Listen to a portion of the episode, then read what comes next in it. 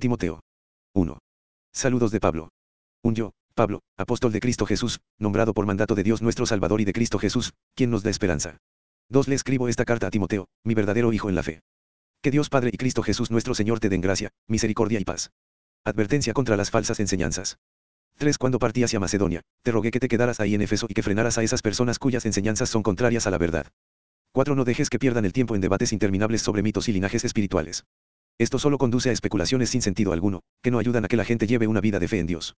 5. El propósito de mi instrucción es que todos los creyentes sean llenos del amor que brota de un corazón puro, de una conciencia limpia y de una fe sincera. 6. Pero algunos no lo entendieron. Se desviaron de estas cosas y pasan el tiempo en debates sin sentido. 7. Quieren ser reconocidos como maestros de la ley de Moisés, pero no tienen ni idea de lo que están diciendo a pesar de que hablan con mucha seguridad. 8. Nosotros sabemos que la ley es buena cuando se usa correctamente. 9. Pues la ley no fue diseñada para la gente que hace lo correcto. Es para los transgresores y rebeldes, para los desobedientes a Dios y los pecadores, para quienes no consideran nada sagrado y que profanan lo que es santo, para quienes matan a su padre o a su madre, o cometen otros homicidios. 10. La ley es para los que cometen inmoralidades sexuales o los que practican la homosexualidad o los traficantes de esclavos, los mentirosos, los que no cumplen sus promesas o los que hacen cualquier otra cosa que contradiga la sana enseñanza. 11. Que proviene de la gloriosa buena noticia, que me confió nuestro bendito Dios. Gratitud de Pablo por la misericordia de Dios. 12. Le doy gracias a Cristo Jesús nuestro Señor, quien me ha dado fuerzas para llevar a cabo su obra. Él me consideró digno de confianza y me designó para servirlo. 13. A pesar de que yo antes blasfemaba el nombre de Cristo. En mi insolencia, yo perseguía a su pueblo, pero Dios tuvo misericordia de mí, porque lo hacía por ignorancia y porque era un incrédulo. 14. Oh, qué tan generoso y lleno de gracia fue el Señor. Me llenó de la fe y del amor que provienen de Cristo Jesús. 15. La siguiente declaración es digna de confianza, y todos deberían aceptarla. Cristo Jesús vino al mundo para salvar a los pecadores, de los cuales yo soy el peor de todos. 16. Pero Dios tuvo misericordia de mí, para que Cristo Jesús me usara como principal ejemplo de su gran paciencia con aún los peores pecadores. De esa manera, otros se darán cuenta de que también pueden creer en Él y recibir la vida eterna. 17. Que todo el honor y toda la gloria sean para Dios por siempre y para siempre. Él es el Rey eterno, el invisible que nunca muere, solamente Él es Dios. Amén. La responsabilidad de Timoteo. 18 Timoteo, hijo mío, te doy estas instrucciones, basadas en las palabras proféticas que se dijeron tiempo atrás acerca de ti. Espero que te ayuden a pelear bien en las batallas del Señor. 19. Aférrate a tu fe en Cristo y mantén limpia tu conciencia. Pues algunas personas desobedecieron a propósito lo que les dictaba su conciencia y, como resultado, su fe naufragó. 20. Himeneo y Alejandro son dos ejemplos. Yo los expulsé y se los entregué a Satanás, para que aprendieran a no blasfemar contra Dios. 2. Instrucciones sobre la adoración. 1. En primer lugar, te ruego que ores por todos los seres humanos. Pídele a Dios que los ayude, intercede en su favor, y da gracias por ellos. Dos Ora de ese modo por los reyes y por todos los que están en autoridad, para que podamos tener una vida pacífica y tranquila, caracterizada por la devoción a Dios y la dignidad. 3. Esto es bueno y le agrada a Dios nuestro Salvador. 4. ¿Quién quiere que todos se salven y lleguen a conocer la verdad? 5. Pues hay solo un Dios y solo un mediador que puede reconciliar a la humanidad con Dios, y es el hombre Cristo Jesús. 6. Él dio su vida para comprarles la libertad a todos. Este es el mensaje que Dios le dio al mundo justo en el momento preciso. 7. Y yo fui elegido como predicador y apóstol para enseñarles a los gentiles este mensaje acerca de la fe y la verdad. No estoy exagerando, solo digo la verdad. 8. Deseo que en cada lugar de adoración los hombres oren con manos santas, levantadas a Dios, y libres de enojo y controversia. 9. Y quiero que las mujeres se vistan de una manera modesta. Deberían llevar ropa decente y apropiada y no llamar la atención con la manera en que se arreglan el cabello ni con accesorios de oro ni con perlas ni ropa costosa. 10. Pues las mujeres que pretenden ser dedicadas a Dios deberían hacerse atractivas por las cosas buenas que hacen. 11. Las mujeres deben aprender en silencio y sumisión. 12. Yo no les permito a las mujeres que les enseñen a los hombres ni que tengan autoridad sobre ellos, sino que escuchen en silencio. 13 Pues Dios primero creó a Adán y luego hizo a Eva. 14 Ahora bien, no fue Adán el engañado por Satanás, la mujer fue la engañada y la consecuencia fue el pecado. 15 Sin embargo, las mujeres se salvarán al tener hijos, siempre y cuando sigan viviendo en la fe, el amor, la santidad y la modestia. 3. Los líderes de la Iglesia. 1. La siguiente declaración es digna de confianza, si alguno aspira a ocupar el cargo de anciano en la Iglesia, desea una posición honorable. 2. Por esta razón un anciano debe ser un hombre que lleve una vida intachable. Debe serle fiel a su esposa. Debe tener control propio, vivir sabiamente y tener una buena reputación. Con agrado debe recibir visitas y huéspedes en su casa y también debe tener la capacidad de enseñar. 3. No debe emborracharse ni ser violento. Debe ser amable, no debe buscar pleitos ni amar el dinero. 4. Debe dirigir bien a su propia familia, y que sus hijos lo respeten y lo obedezcan. 5. Pues, si un hombre no puede dirigir a los de su propia casa, ¿cómo podrá cuidar de la iglesia de Dios? 6. Un anciano no debe ser un nuevo creyente porque podría volverse orgulloso, y el diablo lo haría caer. 7. Además, la gente que no es de la iglesia debe hablar bien de él, para que no sea deshonrado y caiga en la trampa del diablo. 8. De la misma manera, los diáconos deben ser dignos de mucho respeto y tener integridad. No deben emborracharse ni ser deshonestos con el dinero. 9. Tienen que estar comprometidos con el misterio de la fe que ahora ha sido revelado y vivir con la conciencia limpia. 10. Que sean evaluados cuidadosamente antes de ser nombrados como diáconos. Si pasan el examen, entonces que sirvan como diáconos. 11 de la misma manera, sus esposas deben ser dignas de respeto y no calumniar a nadie. Deben tener control propio y ser fieles en todo lo que hagan.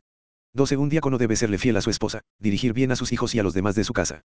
13 los que hagan bien su trabajo como diáconos serán recompensados con el respeto de los demás y aumentarán su confianza en la fe en Cristo Jesús. Verdades de nuestra fe. 14 Aunque espero verte pronto te escribo estas cosas ahora. 15 Para que, si me retraso, sepas cómo deben comportarse las personas en la familia de Dios.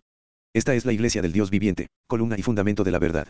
16 Sin duda alguna, el gran misterio de nuestra fe es el siguiente, Cristo fue revelado en un cuerpo humano y vindicado por el Espíritu. Fue visto por ángeles y anunciado a las naciones. Fue creído en todo el mundo y llevado al cielo en gloria. 4. Advertencias contra los falsos maestros. 1. Ahora bien, el Espíritu Santo nos dice claramente que en los últimos tiempos algunos se apartarán de la fe verdadera, seguirán espíritus engañosos y enseñanzas que provienen de demonios. 2. Estas personas son hipócritas y mentirosas, y tienen muerta la conciencia. 3. Dirán que está mal casarse y que está mal comer determinados alimentos, pero Dios creó esos alimentos para que los coman con gratitud las personas fieles que conocen la verdad. 4. Ya que todo lo que Dios creó es bueno, no deberíamos rechazar nada, sino recibirlo con gratitud. 5. Pues sabemos que se hace aceptable por la palabra de Dios y la oración. Un buen siervo de Cristo Jesús. 6. Timoteo, si les explicas estas cosas a los hermanos, serás un digno siervo de Cristo Jesús, bien alimentado con el mensaje de fe y la buena enseñanza que has seguido. 7. No pierdas el tiempo discutiendo sobre ideas mundanas y cuentos de viejas. En lugar de eso, entrénate para la sumisión a Dios. 8. El entrenamiento físico es bueno, pero entrenarse en la sumisión a Dios es mucho mejor, porque promete beneficios en esta vida y en la vida que viene. 9. Esta declaración es digna de confianza, y todos deberían aceptarla. 10. Es por eso que trabajamos con esmero y seguimos luchando, porque nuestra esperanza está puesta en el Dios viviente, quien es el Salvador de toda la humanidad y, en especial, de todos los creyentes. 11. Enseña esas cosas e insiste en que todos las aprendan. 12. No permitas que nadie te subestime por ser joven. Sé un ejemplo para todos los creyentes en lo que dices, en la forma en que vives, en tu amor, tu fe y tu pureza. 13. Hasta que yo llegue, dedícate a leer las escrituras a la iglesia, y a animar y a enseñarles a los creyentes. 14. No descuides el don espiritual que recibiste mediante la profecía que se pronunció acerca de ti cuando los ancianos de la iglesia te impusieron las manos. 15. Presta suma atención a estos asuntos. Entrégate de lleno a tus tareas, para que todos vean cuánto has progresado. 16. Ten mucho cuidado de cómo vives y de lo que enseñas. Mantente firme en lo que es correcto por el bien de tu propia salvación y la de quienes te oyen. 5. Consejos sobre las viudas, los ancianos y los esclavos. Uno Nunca le hables con aspereza a un hombre mayor, sino llámale la atención con respeto como lo harías con tu propio padre. Dirígete a los jóvenes como si les hablaras a tus propios hermanos. 2. Trata a las mujeres mayores como lo harías con tu madre y trata a las jóvenes como a tus propias hermanas, con toda pureza.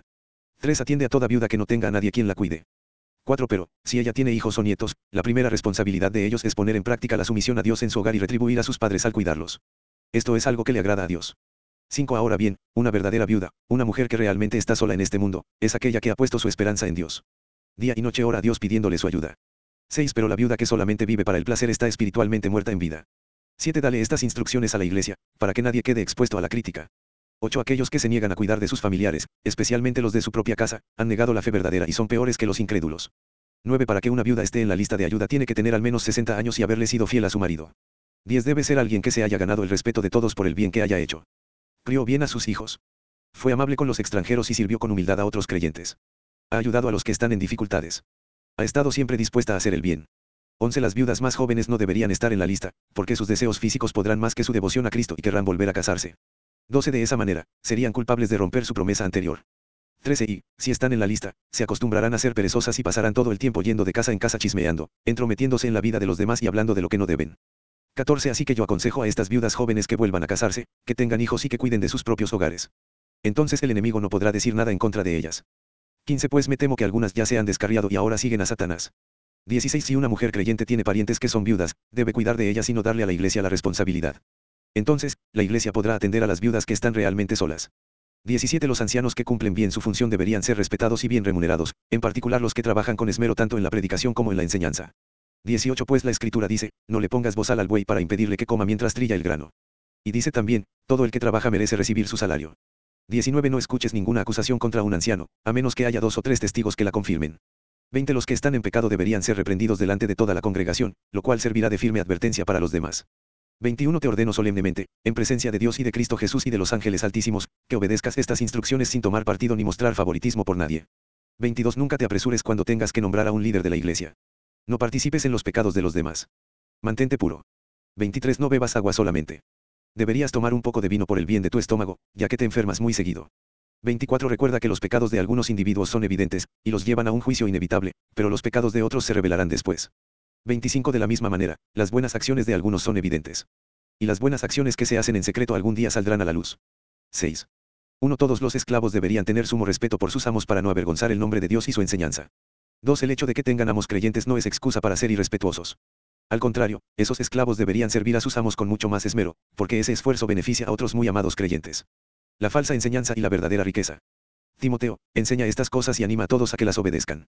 3. Puede ser que algunas personas nos contradigan, pero lo que enseñamos es la sana enseñanza de nuestro Señor Jesucristo, la cual conduce a una vida de sumisión a Dios.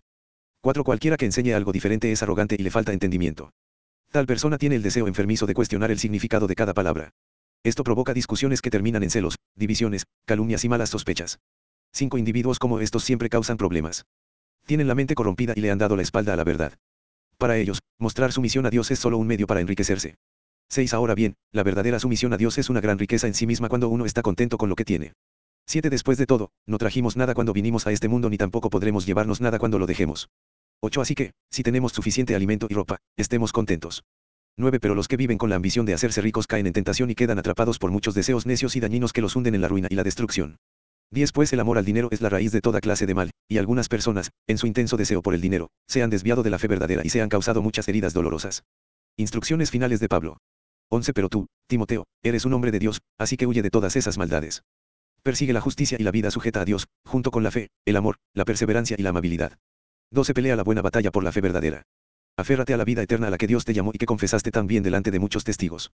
13. Te encargo delante de Dios, quien da vida a todos, y delante de Cristo Jesús, quien dio un buen testimonio frente a Poncio Pilato.